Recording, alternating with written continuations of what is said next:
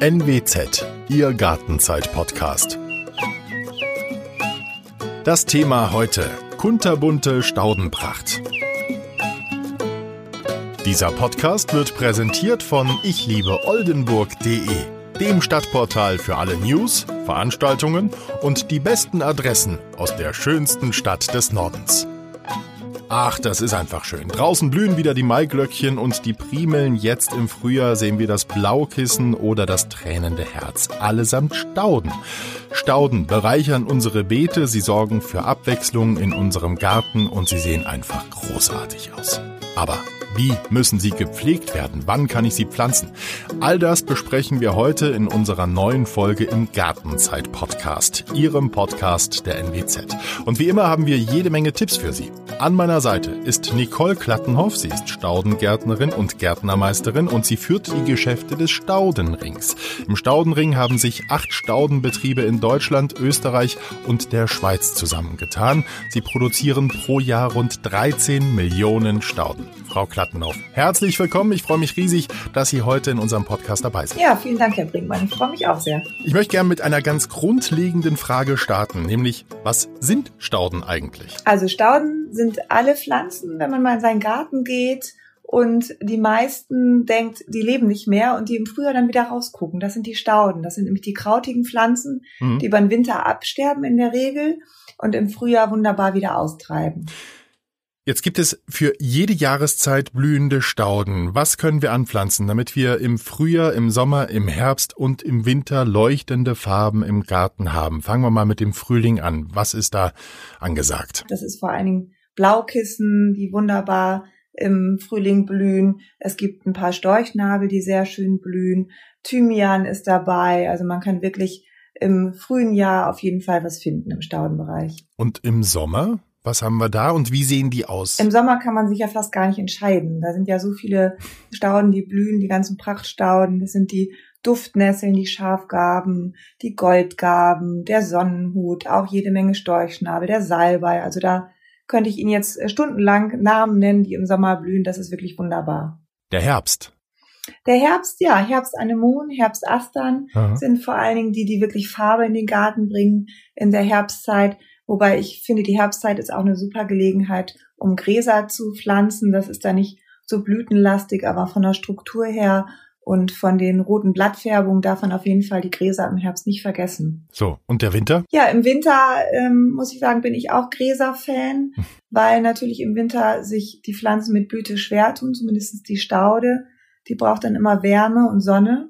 Und deswegen ist im Winter natürlich, sind die Gräser ganz groß dabei. Und das Schöne ist, man muss sie nicht zurückschneiden, man kann sich die Arbeit erstmal sparen und den Raureif morgens genießen. Und äh, dann kommt ganz im, zum Ende des Winters die Christrosen, die dann im Garten blühen und ein paar andere Stauden. Also da denke ich, kann man aber auch wunderbar erstmal auf Blattstrukturen setzen im Winter. So, und damit das klappt, äh, haben Sie vielleicht einen Tipp für mich? Welche Stauden kann ich jetzt im Frühjahr in einem Beet zusammen anpflanzen? Was würde gut passen, damit es im Sommer dann auch wirklich ordentlich mhm. blüht? Also wunderbar, finde ich, macht sich eine Schafgabe mit Salbei zusammen, mit einer Katzenminze und einem Storchschnabel, mhm. weil dann hat man tatsächlich auch verschiedene Höhen, ganz äh, verschiedene Blütezeiten und was ich besonders liebe bei den Stauden, ist, dass ich dann in den Garten gehen kann und mir einen bunten Blumenstrauß schneiden kann, den bei mir in die Vase stellen kann. Also habe ich doppelte Freude.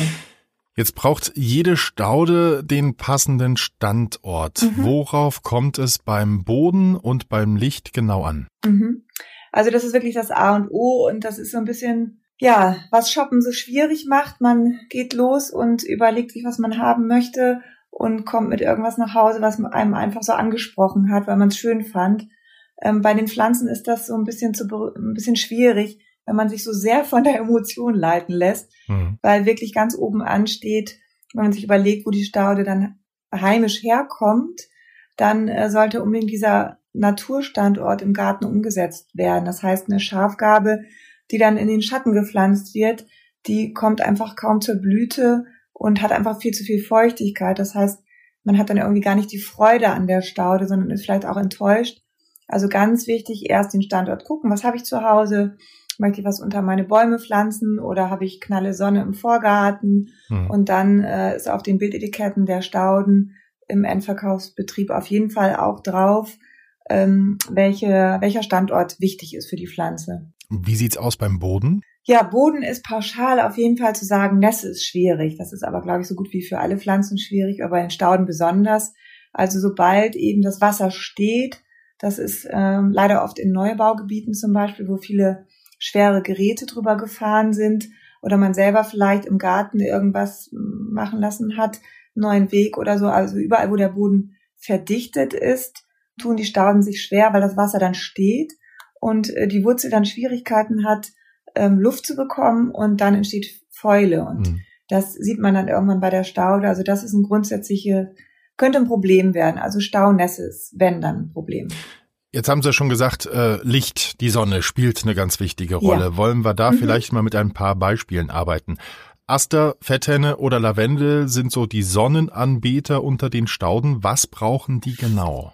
Also die brauchen auf jeden Fall einfach viel, viel Sonne und viel Platz. Also oft sind die, was heißt oft, na, oft will ich sagen, aber natürlich ist man ungeduldig. Man möchte ein Beet schnell voll haben und es soll schnell gut aussehen und wenig Arbeit machen. Und deswegen ist es so wichtig, verschiedene Punkte einzuhalten. Und ähm, gerade die, die Astern zum Beispiel, die brauchen einfach gut, gut Luft von allen Seiten, weil die eben sonst diesen Mehltau bekommen, hm. was kein Problem ist für die Pflanze. Das kann man zurückschneiden, die stirbt nicht davon, aber meistens sieht es einfach nicht schön aus. Also Luft ist wichtig und eben äh, Sonne und trotzdem natürlich eine gewisse Bodenfeuchtigkeit. Okay. Halbschattenstauden kommen mit weniger Sonne aus. Wo finde ich da den optimalen Platz? Also Halbschattenstauden sagt man auch, das ist so ein bisschen der Gehölzrand. Das heißt eben da, wo so ein bisschen Licht noch hinkommt, aber nicht äh, pralle Sonne. Und da fühlen sich diese Stauden eben, die auch, sag ich mal, aus dem heimischen Wald rankommen, am wohlsten. Und ähm, ja, die machen haben einfach Schwierigkeiten mit, mit Sonne und mit zu trockenem Boden und fühlen sich daher wohl, wo sie ein bisschen Schatten haben ähm, so am Rande der Bäume oder Sträucher im Garten, ähm, wo aber eben nicht die volle Sonne hinkommt. Ja, dann bin ich auch eine Halbschattenstaude.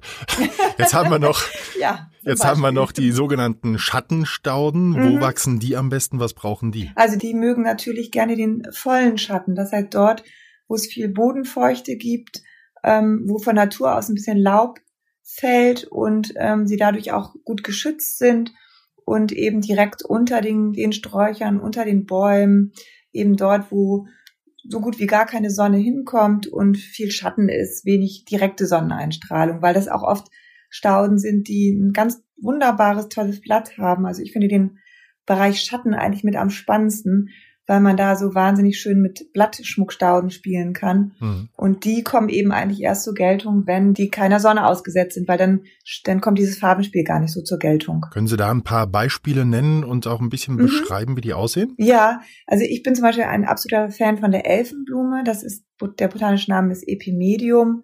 Und das ist ein wunderbarer Bodendecker, die eben so ein herzförmiges Blatt haben, ähm, in verschiedenen Blatt Blattfarben gibt es die und eben in so einer ganz feinen, wunderbaren Blüte in Gelb oder in Rot. Das ist so mein Favorit im Schatten. Ganz hübsch und klein und ein bisschen unauffällig ist das blaue Leberblümchen, mhm. was auch schon im März blüht. Also da hätte man auch schon was, was früh blüht. Und ähm, vom Blattschmuck her gibt es zum Beispiel das Schaublatt. Das macht wahnsinnig schöne, große, rotlaubige Blätter. So ein bisschen wie eine Kastanie sehen die Blätter aus. Und das ist ein echter Hingucker. Welche ist denn Ihre persönliche Lieblingsstaude und warum? Oh, ganz ehrlich, das kann ich gar nicht sagen. ähm, ich habe so viele, also ich liebe zum Beispiel Funkien. Funkien sind irgendwie, es gibt für jeden Platz eine Funkie. Funkien sehen super schön im Trog aus. Habe ich selber bei mir und freue mich. Und ich finde Funkien so faszinierend im Austrieb. Also sie haben wunderschönes Blatt. Aber wenn man sich diesen Austrieb mal anguckt von einer Funkie, einfach fantastisch. Aber ich mag auch total gern Storchschnabel, weil die einfach von der Blüte her äh, tolle Farben haben. Die Rosanne ist eine Staude, ein Storchschnabel, die blüht äh, tatsächlich von Mai bis Oktober durch. Hm. Und äh, ja, was will man mehr? Bis Dezember. Bis Dezember ja, aber nee, mir reicht Oktober. Ich finde das schon fantastisch. Ja. Das ist wirklich ein Wunder. Kommen wir mal zum Anpflanzen, Frau mhm. Klattnauf. Ja. Mich würde interessieren, wann kann ich die Stauden am besten kaufen und verbuddeln und vor allem, mhm. wie geht das? Worauf ja. sollte ich da achten? Also, ähm, es gibt verschiedene Möglichkeiten. Ähm, wichtig ist, dass der große Frost vorbei ist. Das heißt, wenn ich im Frühjahr pflanze, ist es schon gut, wenn die, die, die ersten großen Fröchte, Fröste vorbei sind, hm. damit die Wurzeln einen gewissen warmen Boden haben, also eine gewisse Temperatur, damit die Wurzeln auch anwachsen können. Das ist das mhm. eine. Das andere ist, im großen Sommer zu pflanzen, ähm, ist schwierig, wenn es zu trocken ist. Das heißt, die Pflanze hat Stress, wenn sie in großer Hitze gepflanzt wird. Selbst wenn ich natürlich gut wässern kann, was dann auch gemacht werden muss, trotzdem hat die Pflanze Stress. Fachlich gesehen ist der beste Pflanzzeit im Herbst weil mhm. es so ist, dass dann die Bodenfeuchte gut ist, weil natürlich die Nächte schon ein bisschen kühler sind. Dann kann die Staude, bevor der Winter kommt, noch ordentlich Wurzeln machen. Und im Prinzip ist man der Vegetation im nächsten Frühjahr, man kann fast sagen ein Jahr voraus, weil die Staude, wie gesagt, schon Wurzeln macht, die wächst schon zum Winter und ist dann so gestärkt, dass sie im Frühjahr super austreiben kann und man dann einfach schon richtig was davon hat. Und muss ich beim, beim Pflanzen irgendwas beachten? Wie, wie gehe ich da am besten vor? Also wichtig ist tatsächlich die Qualität beim Einkauf der Stauden. Hm. Das sollte, die Stauden sollten nicht zu verwurzelt sein. Das heißt, das ist dann immer ein Zeichen davon, dass die Stauden vielleicht irgendwo in der Gärtnerei, nicht da, wo sie gekauft haben, aber vielleicht eher auch der Lieferant, da gibt es tatsächlich auch Unterschiede, einfach zu lange gestanden hat. Also der, der Wurzelballen sollte sich gut lösen lassen mhm. vom Topf und äh, dann kann ich noch ein bisschen den, den, den Wurzelballen so ein bisschen auflockern mit der Hand, damit die Wurzeln sich schon mal ein bisschen lösen und das die, die Arbeit eben nicht mehr machen müssen. Dann ist es schön, wenn es ein lockerer Boden ist, in der die Staude gepflanzt wird. Gerne mal äh, nicht zu tief pflanzen. Mhm. Also im Prinzip sollte sie so gepflanzt werden, wie sie die im Topf vorfinden. Also dass der Wurzelhals eben mit der Erde abschließt, auch in ihrem Garten. Mhm. Gut andrücken und gut angießen ist wichtig und dann in Ruhe lassen. Also das Schlimmste, was man einer frisch gepflanzten Staude, aber auch einer alt gepflanzten Staude antun kann, ist Hacken. Das heißt, Hacken zerstört die Wurzel, die Oberfläche. Das ist wirklich so ganz schlimm für eine Staude. Äh, wie sieht's aus mit Düngen? Muss ich düngen und wenn ja, welchen Dünger mhm. und wie oft? Also in der Regel sind die Pflanzen erstmal gut versorgt. Das heißt, die Stauden sind vom aus der Staudengärtnerei kommen die ganz gut gedüngt in den Verkauf und sind ähm, in der Regel auch mit einem guten Dünger versorgt, die, der auch noch mal eine Weile auch im Garten vorhält. Also das braucht man nicht machen. Wenn man das Gefühl hat, nach einem Jahr, ähm, das sieht man den Stauden auch an, die, die, wenn man ein bisschen hinguckt, dann sieht man den, dann den Stauden das wunderbar an, dass sie vielleicht hier und da ein bisschen hell geworden sind, dass sie einfach, mhm. ja, einfach Hunger haben. Dann kann man gut mit Hornspäne düngen. In der Regel ist, ist es aber tatsächlich so, dass die Staudenpflanzungen zu viel gedüngt werden. Und zu viel Düngen ist gar nicht gut, also vorsorglich mhm. düngen ist auch gar nicht gut, weil wenn eine Pflanze zu viel gedüngt wird, dann wächst die auch zu schnell und die Blattmasse wird, wird weich und meistens sind die dann auch nicht mehr so standfest. Wie sieht's aus mhm. mit der Pflege? Welche Pflege brauchen Stauden? Wie oft mhm. muss ich gießen? Muss ich mhm. abgeblühte Blüten entfernen? Also da gibt es tatsächlich unterschiedliche Ansätze bei den verschiedenen Stauden. Grundsätzlich gibt es Stauden, wie zum Beispiel die Katzenminze, mhm. die, wenn ich die zurückschneide nach der Blüte oder der Salbei, dann blüht die nochmal. Das ist natürlich ein Traum. Da braucht man auch gar nicht irgendwie groß zimperlich zu sein, mit einer Rosenschere, hm, sage ich mal, fünf Zentimeter über den Boden ab, dann treiben die wieder aus und blühen tatsächlich nochmal. Oder beim Rittersporn ist es auch so. Dann gibt es Stauden, die wollen eher in Ruhe gelassen werden. Also da ist eher so ein Rückschnitt oder auch eine Verpflanzung wie so bei einer Pionie, also bei einer Pfingstrose zum Beispiel.